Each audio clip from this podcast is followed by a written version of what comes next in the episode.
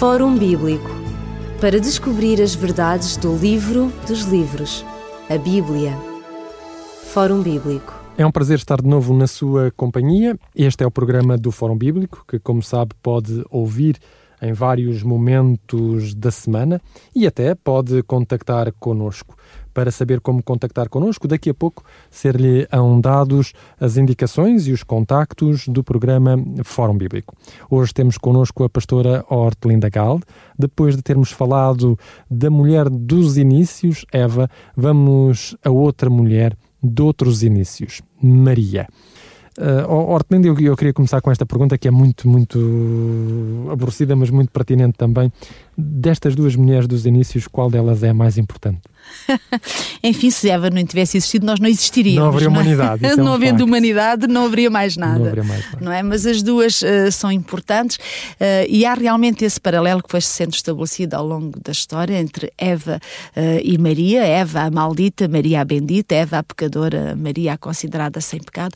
Mas eu propori um outro paralelo que eu gostaria de falar um pouquinho mais, mais tarde no nosso, no, nosso, no nosso programa. Agora eu gostaria de dizer que hum, Maria uh, é realmente alguém que vai ter um papel muito importante no, no plano da salvação, na medida em que a encarnação de Jesus Cristo é uma das eh, doutrinas fundamentais do cristianismo, não é? E é também uma perspectiva enorme para a humanidade, não e é? E é uma perspectiva enorme para a humanidade. No, no entanto, Maria parece-me que é também uma mulher contraditória porque metade dos cristãos são dividem-se à volta dela. Uns uh, adoram-na, adoram-na, exaltam-na, outros ignoram-na. Os, talvez em reação, não é? Como talvez reação. em reação, exatamente. Os crentes católicos adoram-na.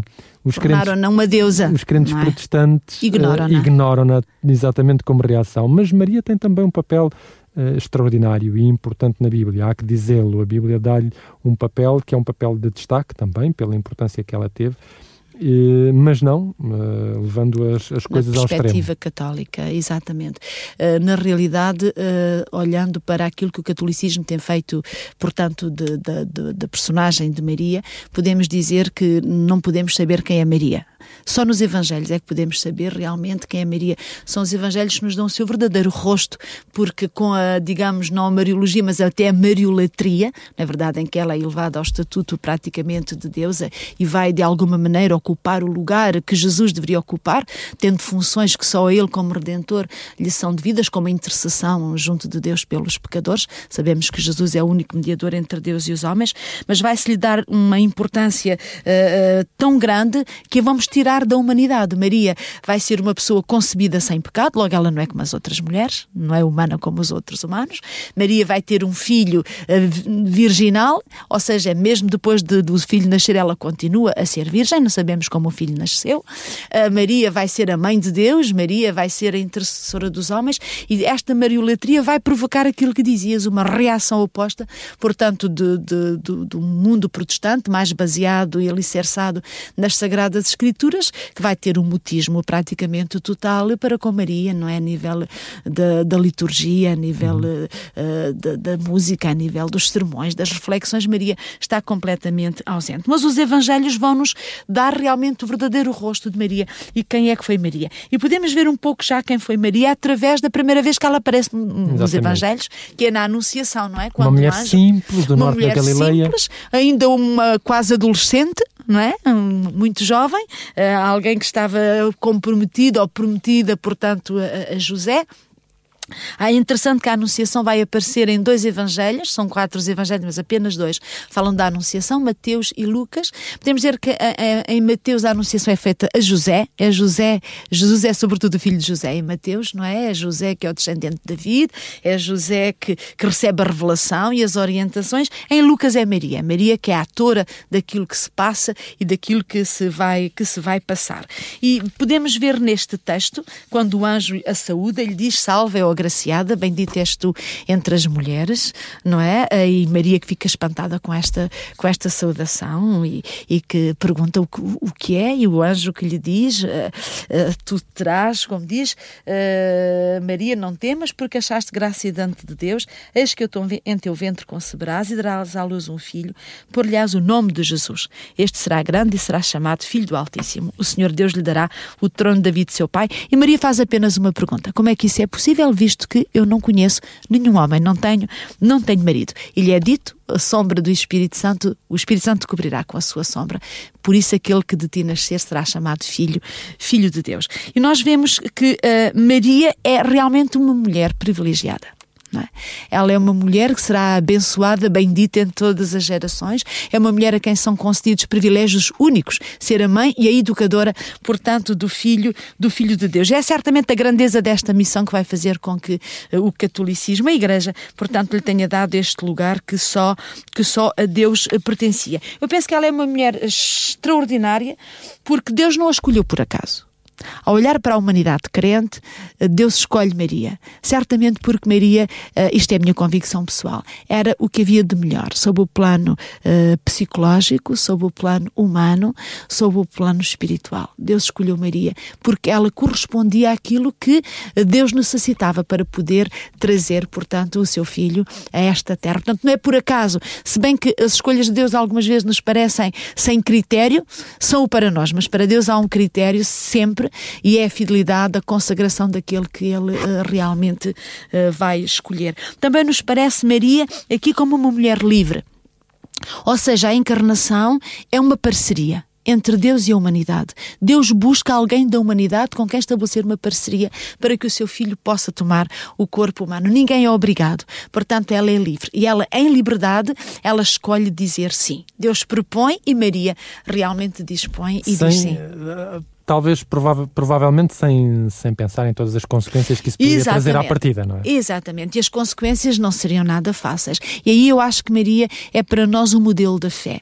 Ela, ela diz sim a Deus, apesar das consequências. E sabemos o que era ter um filho fora do casamento, não é? Nestes e essa tempos. é a menor, se calhar, se até calhar essa é, é, a menor, é a menor das consequências. Não sendo desprezível, desprezível não é? Uhum. Mas é a menor, porque ela vai se apercebendo das consequências à medida que a história se vai desenrolando. É? desenrolando. É? A, a primeira é a sua gravidez. É, é realmente vergonhoso que. Aparecer uh, diante de toda a gente. Grave, e sobretudo diante do noivo. Uh, pois não, não é teu, mas também não é de mais ninguém. ninguém.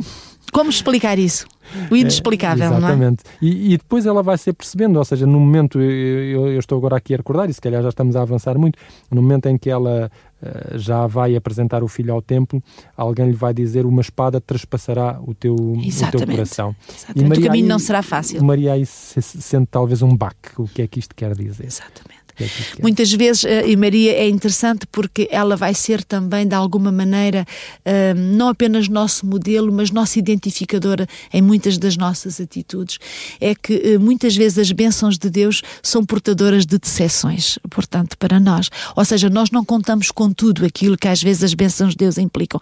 Elas nunca são maldições, são sempre bênçãos, mas nem sempre são recebidas assim, como bênçãos, não é? E neste momento, Maria, ao aceitar este desafio, ela revela uma grande fé. É uma mulher de fé. É certamente a característica mais marcante desta mulher jovem, possivelmente não teria mais do que 17 anos, que decide realmente dizer sim a Deus, apesar de todas as consequências que isso possa implicar. E é aqui, como eu te dizia há pouco, que eu estabeleceria um outro paralelo. Não entre Eva e Maria, mas entre Maria e Abraão. Da mesma maneira que Abraão é o pai da fé para a primeira aliança, ele inicia pela sua fé a primeira aliança e vai ser de alguma maneira o modelo de todos os crentes na primeira aliança. Também Maria, pela sua fé, inicia a segunda aliança. Ela, ela diz sim, ela representa-nos como humanidade nesse sim a Deus e torna-se realmente a, a, a iniciadora da fé. Ou seja, ela é nosso modelo da fé. Podemos dizer que na fé somos filhos de Abraão, e de Maria, na segunda aliança, porque a fé deles é uma fé modular, é uma fé que arriscou tudo, que deu tudo, que entregou tudo, sem nada, sem nada reter. Então eu acho que realmente o paralelo Abraão-Maria é mais fiel ao texto bíblico do que o paralelo Eva, Eva-Maria. Se bem que há a questão da redenção, do filho redentor prometido a uma e que a outra vai realmente poder realizar. Poder realizar. Nós vamos aqui fazer uma pausa, vamos uh, ter uma, uma música que queremos partilhar consigo e voltaremos já para continuarmos a falar sobre esta mulher extraordinária com que inicia uh, o relato do Novo Testamento e que ficará para sempre marcada na história da Igreja e na história do relato bíblico. Até já então. Ligue-nos para 21 3140166 ou contacte-nos para o e-mail forumbíblico.radioclubdecintra.pt ou pode escrever-nos para a Rua Acácio Paiva, número 35 A 1700 004, Lisboa. Mary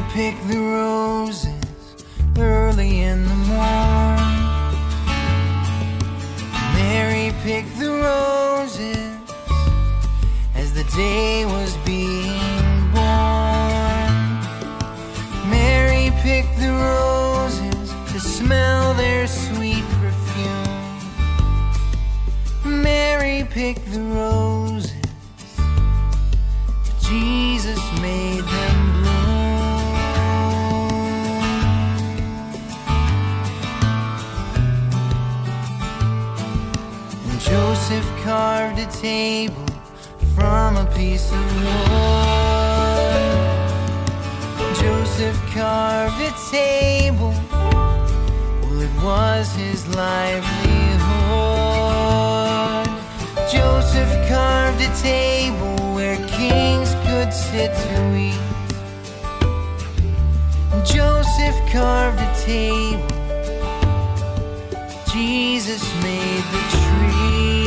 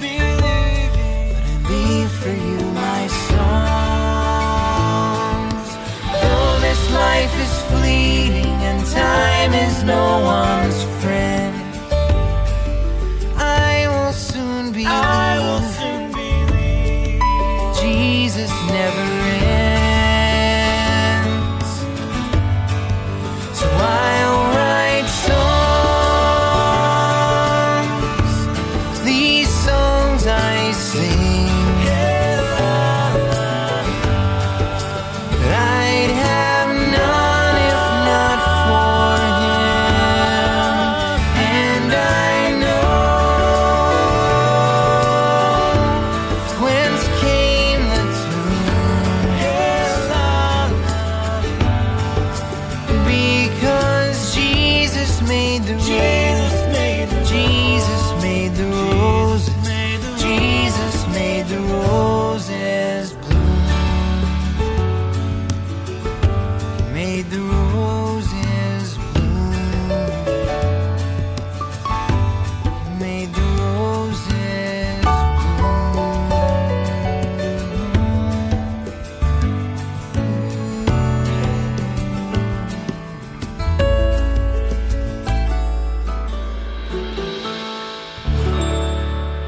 Voltamos à sua companhia, estamos a falar acerca de Maria e da perspectiva que os Evangelhos dão sobre ela.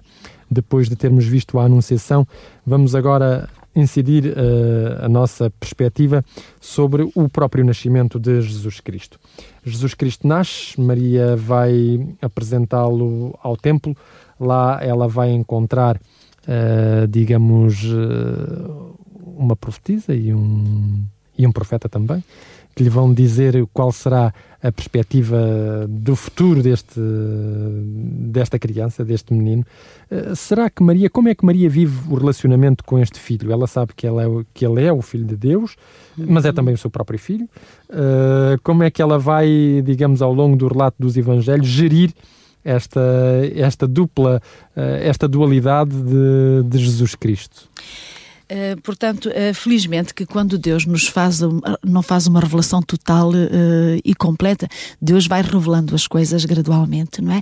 E logo aqui na apresentação do templo é interessante, o Senhor abre, através da profecia de Simeão, o Senhor abre um bocadinho a cortina e vai dizer a Maria, espera-te algo de, de, de, negativo para ti, algo que será doloroso, doloroso para ti. Maria recebe aí a primeira, a primeira informação de que o caminho não vai ser fácil, não, não vai ser realmente um caminho, um caminho caminho de rosas, mas para ela também como pessoa, como estavas a dizer, na sua relação com Jesus, é toda uma aprendizagem que ela vai ter que fazer, como qualquer mãe, não é? Ela vai investir tudo neste filho e depois, como qualquer mãe, ela vai ter que desinvestir não é? Para lhe dar uh, tempo, espaço, uh, para que ele possa criar o seu próprio percurso. E nós sentimos esta dificuldade de Maria em deixar que Jesus assuma su o seu próprio caminho de homem, uh, logo quase desde o início. Vimos isso no, no, na, no, nos 12 anos, quando Jesus vai ao templo aos 12 anos, e está entre os doutores, e que quando Maria e José partem para casa, Jesus fica lá durante mais três dias,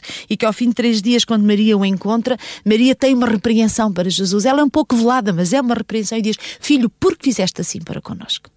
E é interessante que Jesus, uh, como em todos os outros textos, vai ser muito assertivo e Jesus disse: Mas por que me procuráveis? É realmente um pouco estranho que uma criança de 12 anos diga: Por que me procuráveis? Eu penso que Jesus, já aqui com toda a sabedoria que ele tinha, o que ele pretende dizer à sua mãe é: uh, O que tu procuras já não existe. O menino Jesus deixou de existir. Agora eu sou um jovem que se lança para o futuro, para o seu caminho de homem, no qual é Deus que vai realmente dirigir. Importa-me tratar dos negócios do meu pai. É, é engraçado que, que, há uma dupla uh, há uma dupla interpretação nesta passagem. Maria, nesse zelo, esqueceu-se do lugar dela na sociedade judaica. Não deveria ter sido ela a repreender Jesus e colocou mal José, porque deveria ter sido José a repreender, a repreender Jesus. Jesus. Jesus deixou de ser criança, portanto, estar debaixo da alçada de Maria, a estar debaixo da alçada de José, ele passa, passa ao estatuto de homem, Exatamente. E Jesus, ao dizer não sabeis que me convém tratar dos negócios do meu pai, para todos os efeitos, José era o pai de Jesus Cristo. Pelo menos ele era o marido de Maria. Mas portanto, não era na mente de Jesus, Não era na mente de Jesus. E, e, e, Jesus salva aqui também a face de José. Uh, ao dizer, afinal de contas, eu estou aqui a, a, falar com estes rabis que até acham que aquilo que eu estou a dizer é inteligente uhum. e, portanto, o, o, meu... Estou a reconhecer o meu estatuto de homem. O José deve ter tido alguma influência na educação desta, uhum, de, de, deste rapaz. Certamente. Isto para a mentalidade dos, do, ra, do dos rabis da, daquele tempo. E o que Jesus está a dizer é o contrário. A minha origem é outra, é tu vais ter que me deixar agora seguir justamente o meu, o, o, o, meu caminho. O meu Pai, Deus, uh, portanto, a dirigir-me. Mas sabes, nós, os textos bíblicos podem ser trabalhados com muitas ferramentas. E eu penso que a psicologia, neste caso, é uma delas. Uh, e é Maria que fala porque a dificuldade uh, na separação dos filhos não é tanto com os pais como com as mães. É verdade, as mães sentem mais. As mães sentem e têm muito mais dificuldade realmente em cortar o tal cordão umbilical e as amarras que Jesus exige aqui, não é? Jesus exige aqui que realmente se lhe acorde uma maior autonomia e uma maior liberdade como, como filho de Deus. E Maria não vai entender ainda, é novamente uma perplexidade para ela, ela vai compreendê-lo mais tarde, se bem que esta, esta atitude de Maria vai ser reincidente. Vamos encontrá-la no segundo texto em que ela aparece, nas Sagradas Escrituras Escrituras, precisamente nas bodas de Caná, em que são convidados para Exatamente. um casamento, como sabes. E nós vamos falar das bodas de Caná, mas no próximo programa. Hoje nós concluímos aqui o programa do Fórum Bíblico. Se esperemos que tenha tido a curiosidade de saber o que é que se vai passar em seguida, como é que nós podemos uh, dialogar acerca hoje acerca daquilo que se passou entre Maria e Jesus Cristo e qual, uh, quais as lições que podemos daí tirar também para a nossa vida. Fórum Bíblico para descobrir as verdades do livro dos livros, a Bíblia. Fórum Bíblico